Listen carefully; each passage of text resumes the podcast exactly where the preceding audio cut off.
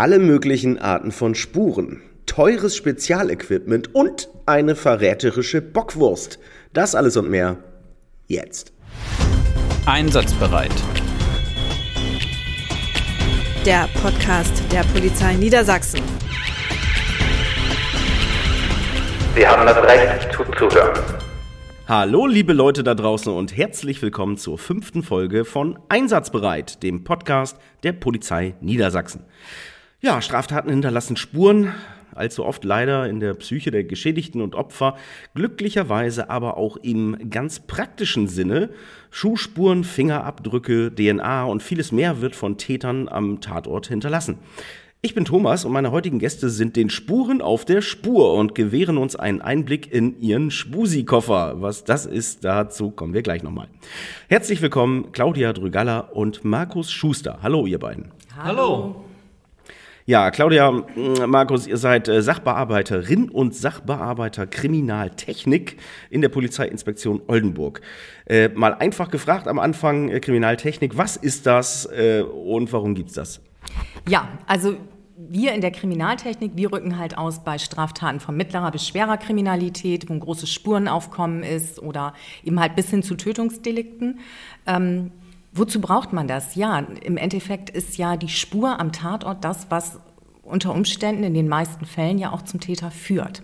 Und da sind wir halt spezialisiert und ähm, können dann eben halt die Spuren sichern und ja. Ja, grundsätzlich, wie kommt man zur Kriminaltechnik? Polizei ist ja schon ein sehr vielfältiger Beruf äh, mit sehr vielen ähm, Einsatzorten. Äh, Kriminaltechnik äh, spiegelt das genauso wider. Wir haben die Laborarbeit, wir haben die Arbeit draußen an den Tatorten. Und ähm, das Interessante ist daran eben, dass man auch händisch äh, tätig wird, indem man Spuren sucht, die später einen Täter überführen können, äh, dass man fotografiert und manchmal auch mit kreativen Ansätzen an die Situation herangeht. Ja, und was hat jetzt euch speziell und persönlich äh, dazu bewogen, euch in diesem Bereich zu spezialisieren? Das würde mich auch mal interessieren. Ähm, äh, du sagst es ja auch schon mal, schwere Kriminalität, das äh, bedeutet ja auch, man hat es äh, mal mit toten Menschen zu tun, sag ich mal. Das ist ja auch nicht für jeden was, zum Beispiel. Also, äh, was mich bewogen hat, ich finde das Thema halt sehr interessant. Und es ist so facettenreich bei uns. Also, wir haben jeden Tag, ähm, du weißt nie, was der Tag bringt. Also wir haben ein unheimlich vielfältiges Aufgabengebiet. Das ist wirklich von der Tatortarbeit an sich über Laborarbeit. Wir ähm, bearbeiten halt auch Spuren selbst bei uns im eigenen kriminaltechnischen Labor. Wir haben äh, die Fototechnik, also Fotografieren ist ein ganz wichtiger Bestandteil bei uns. Wir haben erkennungsdienstliche Behandlungen, führen wir durch. Obduktionen ähm, wohnen wir halt bei und dokumentieren das.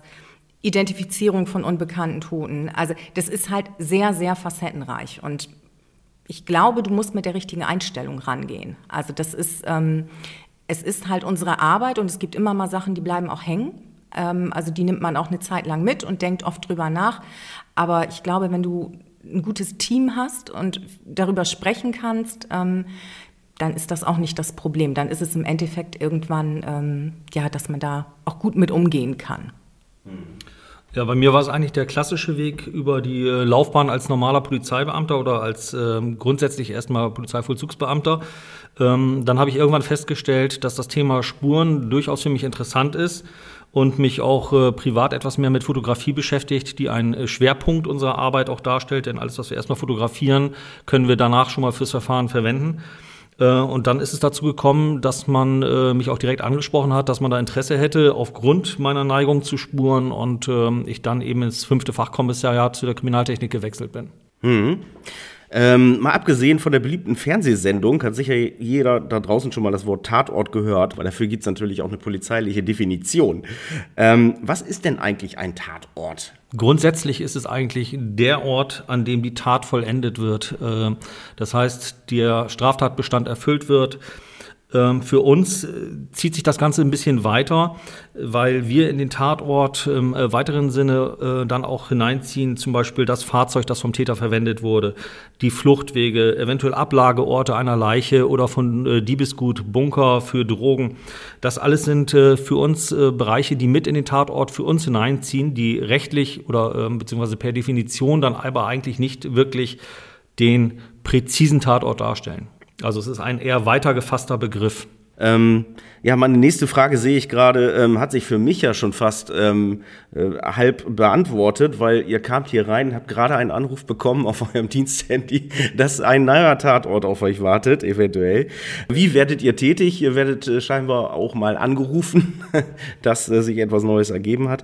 Ähm, also wie erfahrt ihr von einem neuen Tatort? Was nehmt ihr mit zu diesem Tatort und äh, wie geht ihr vor, wenn ihr dort ankommt? Also grundsätzlich äh, werden wir über unsere Leitstelle informiert, bei der die äh, Notrufe eingehen und die weitere Einsatzführung koordiniert wird. Und äh, wenn jetzt ein Streifenwagen oder unsere Kollegen von der Tatorttruppe ähm, die ähnliche Arbeit machen wie wir, vor Ort feststellen, dass es sich um ein Kapitaldelikt im Sinne des äh, Tötungsdeliktes oder ein schwereres Einbruchsdelikt äh, handelt, ähm, dann ist das Spurenaufkommen meistens äh, sehr immens und die entsprechende Bearbeitung sehr aufwendig. Und dann werden äh, Rückmeldungen an die Leitstelle erfolgen, die dann Kontakt mit uns aufnimmt und uns zu den entsprechenden Einsatzbereiten schickt. Wie wir vor Ort tätig werden, ähm, ist eigentlich immer ein äh, Dreisatz. Wir versuchen uns erstmal einen Überblick zu verschaffen. Das heißt, äh, es gibt so einen ähm, drei, aus drei Worten bestehenden Leitsatz Auge, Foto, Hand. Das heißt, wir verschaffen uns erstmal mit dem Auge kontaktfrei einen Überblick über den Tatort. Anschließend wird eine fotografische Dokumentation durchgeführt und erst dann beginnen wir händisch die Asservate und Spuren äh, zu bearbeiten und zu sichern. Denn alles, was wir im Vorfeld nicht dokumentiert haben, könnten wir bei der Sicherung theoretisch auch wieder verlieren. Mhm, ja, klar. Ja, man muss auch dazu sagen, also wir haben jetzt ja zwar Funktionszeiten tagsüber von 7 bis 16 Uhr, aber wir sind natürlich auch nachts am Wochenende draußen. Ähm, der Täter an sich hält sich jetzt ja nicht unbedingt an unsere Arbeitszeiten. Das heißt, wir werden dann eben halt auch in der Freizeit alarmiert und ähm, sind eigentlich, dass wir mindestens zu zweit einen Tatort anfahren. Zwei Leute musst du schon haben. Wenn es ganz große Tatorte sind, das ist vielleicht auch noch ganz schön zu wissen, gibt es hier in der PD Oldenburg eine KT-Gruppe. Ähm, das ist aus allen PIN, werden dann eben halt Mitarbeiter angerufen im KT-Bereich und wir werden dann gehen, fahren zusammen an den Tatort, teilen uns dann auf und arbeiten das dann gemeinsam ab. Das ist ein großer Vorteil, den wir hier bei uns in der PD haben. Mhm, ja, kann ich mir vorstellen, dass das ab und zu mal nötig ist. Ähm, ihr nehmt sicherlich dann auch euren Spusi-Koffer mit. Den habt ihr heute nämlich auch mitgebracht, den Spurensicherungskoffer. Und ähm, wollen wir noch mal kurz reingucken, was ihr da so drin habt? Wir versuchen das mal audiotechnisch hier irgendwie zu übersetzen. Und Fotos haben wir natürlich auch gemacht. Okay, also da sehe ich tatsächlich schon einiges. Ähm, von, angefangen von der klassischen Lupe über ähm, Stifte, Scheren, alle möglichen äh, Instrumente, die man so braucht. Was haben wir denn da so? Fingerabdruckpulver, wa? Also, wir haben natürlich, jeder hat seinen eigenen Spurensicherungskoffer ne, und bestückt den auch selber. Basics hast du immer drauf, die haben alle gleich.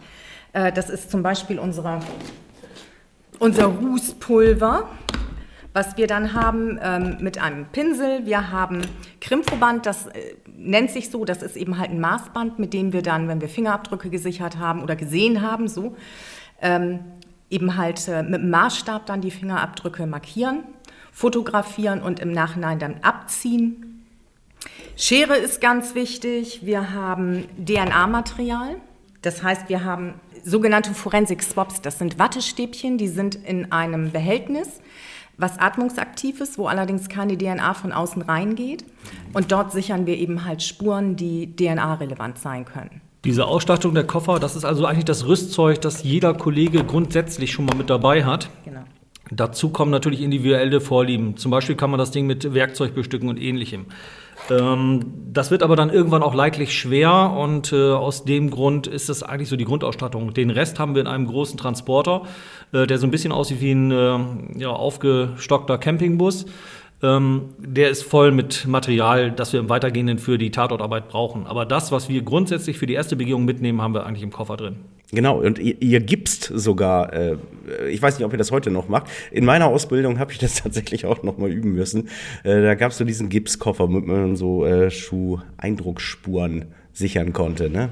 Genau, das ist da jetzt natürlich nicht drin, aber die sind ja auch immer ganz schön. nee, genau. Also den Gips haben wir auf dem Auto. Das ist tatsächlich für Schuheindruckspuren verwenden wir den. Für Schuhabdruckspuren haben wir eine spezielle Folie, ähm, die wir eben halt auflegen und abziehen. Ansonsten muss man dazu sagen, der Koffer ist natürlich super wichtig, den brauchen wir zum Arbeiten, aber das Allerwichtigste, was wir haben, ist unsere Kamera. Also da hat jeder seine eigene Kamera und das ist, das behaupte ich mal so, das wichtigste Werkzeug erstmal. Ne?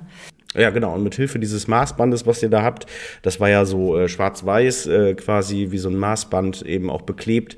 Ähm, da kann man dann ja Maßstäbe dann hinterher dann auch noch auf dem Foto nachvollziehen dann wahrscheinlich. Ne? Ja, jetzt haben wir jetzt schon ein paar ähm, Spuren gehört, Schuheindruckspur, Schuhabdruckspur. Was ist eigentlich der Unterschied? Äh, das ist ziemlich weitläufig. Ähm, welche Spurenarten gibt es denn so grob? Welche fallen euch ein? Da könnten wir ja eigentlich so ein Quiz von machen. Wem als äh, erstes nichts mehr einfällt, der hat verloren. Nein, Quatsch. Oh. okay. Schön. ähm, ja, ich glaube, die wichtigsten Spuren für uns am Tatort sind natürlich die Fingerspuren. Die nennen sich in unserem Fachjargon daktyloskopische Spuren, die gesichert werden, ähm, sowohl fotografisch als eben halt auch ähm, dann mit Folienabzug.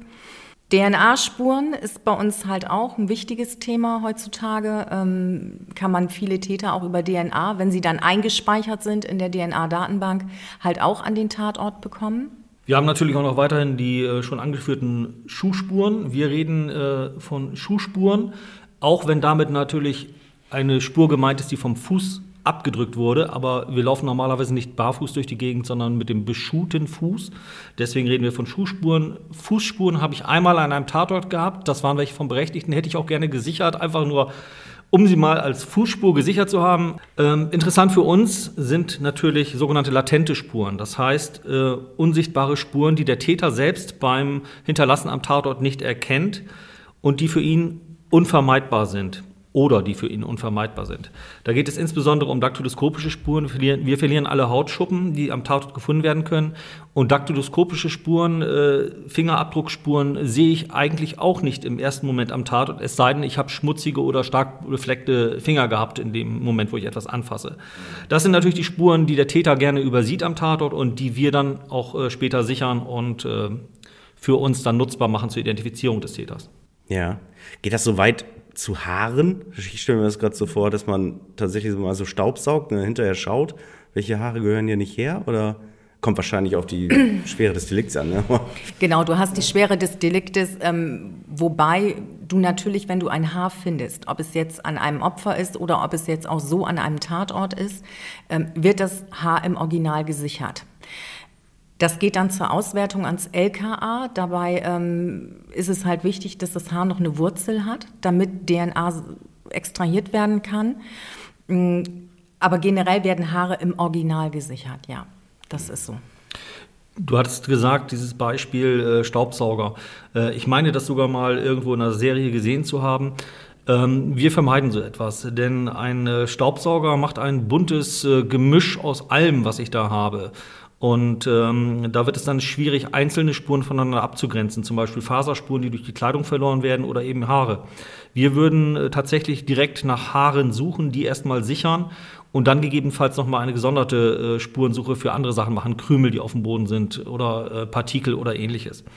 Weil der Staubsauger macht ein ganz fürchterliches Gemenge und wir können auch nicht ausschließen, dass der Staubsaugerschlauch oder der Beutel dann möglicherweise kontaminiert gewesen sind. Also ähm, das sind immer Gedankenansätze, die wir auch schon hatten, über die wir schon mal nachgedacht haben, die dann aber auch relativ schnell wieder verworfen werden.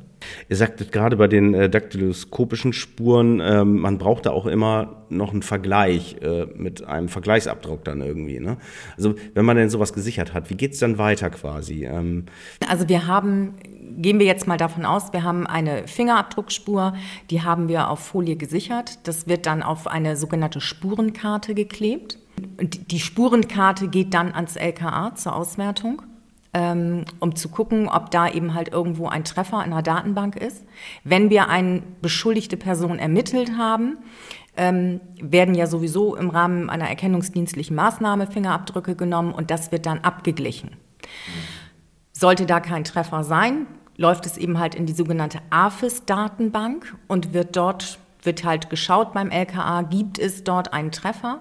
Wenn wir eine Spur fotografisch nur sichern können, ähm, arbeiten wir die Spur bei uns im, ähm, im Labor auf. Das heißt, das machen wir digital fotografisch. Ähm, mit Bildbearbeitungsprogrammen werden die aufgearbeitet und werden dann eben halt auch ausgedruckt auf die Spurenkarte und gehen dann auch zum LKA. Gut ist natürlich, wenn wir dann auch Vergleichsfingerabdrücke haben, nicht, dass die Leute erschrecken sich immer, wenn man dann sagt, wir brauchen da mal Vergleichsfingerabdrücke. Ist gar nichts Schlimmes, die werden noch nicht gespeichert. Es geht nur um den Abgleich mit der Spur, damit wir wissen, das ist jetzt eben halt derjenige, der berechtigt ist am Tatort, Klar, hat seine ja. Spuren hinterlassen. Welche Fortschritte hat denn die Kriminaltechnik in letzter Zeit gemacht? Oder anders gefragt, wo ist denn euer CSI Miami Tatort Laserscanner? Also grundsätzlich möchte ich einmal sagen, dass ich die Serie CSI immer sehr unterhaltsam fand und dass die auch interessante Denkanstöße für die kriminaltechnische Arbeit haben. Vieles, was dort gezeigt wird, ist tatsächlich auch möglich und umsetzbar, wenn auch mit einem entsprechenden Aufwand. Manches ist tatsächlich äh, dran vom äh, Drehbuchschreiber lustig äh, inszeniert. Der Tatort Laserscanner, ja, so etwas gibt es tatsächlich auch in der Polizei Niedersachsen. Ähm, der steht in Hannover. Er wird allerdings relativ selten verwendet, weil man muss sich natürlich auch immer äh, vor Augen halten, dass so ein Gerät entsprechend teuer ist. Ähm, wir haben hier zur Anschauung mal ein paar von unseren nur Lichtquellen mitgebracht, die für den Forensik, also den kriminaltechnischen Bereich gedacht sind.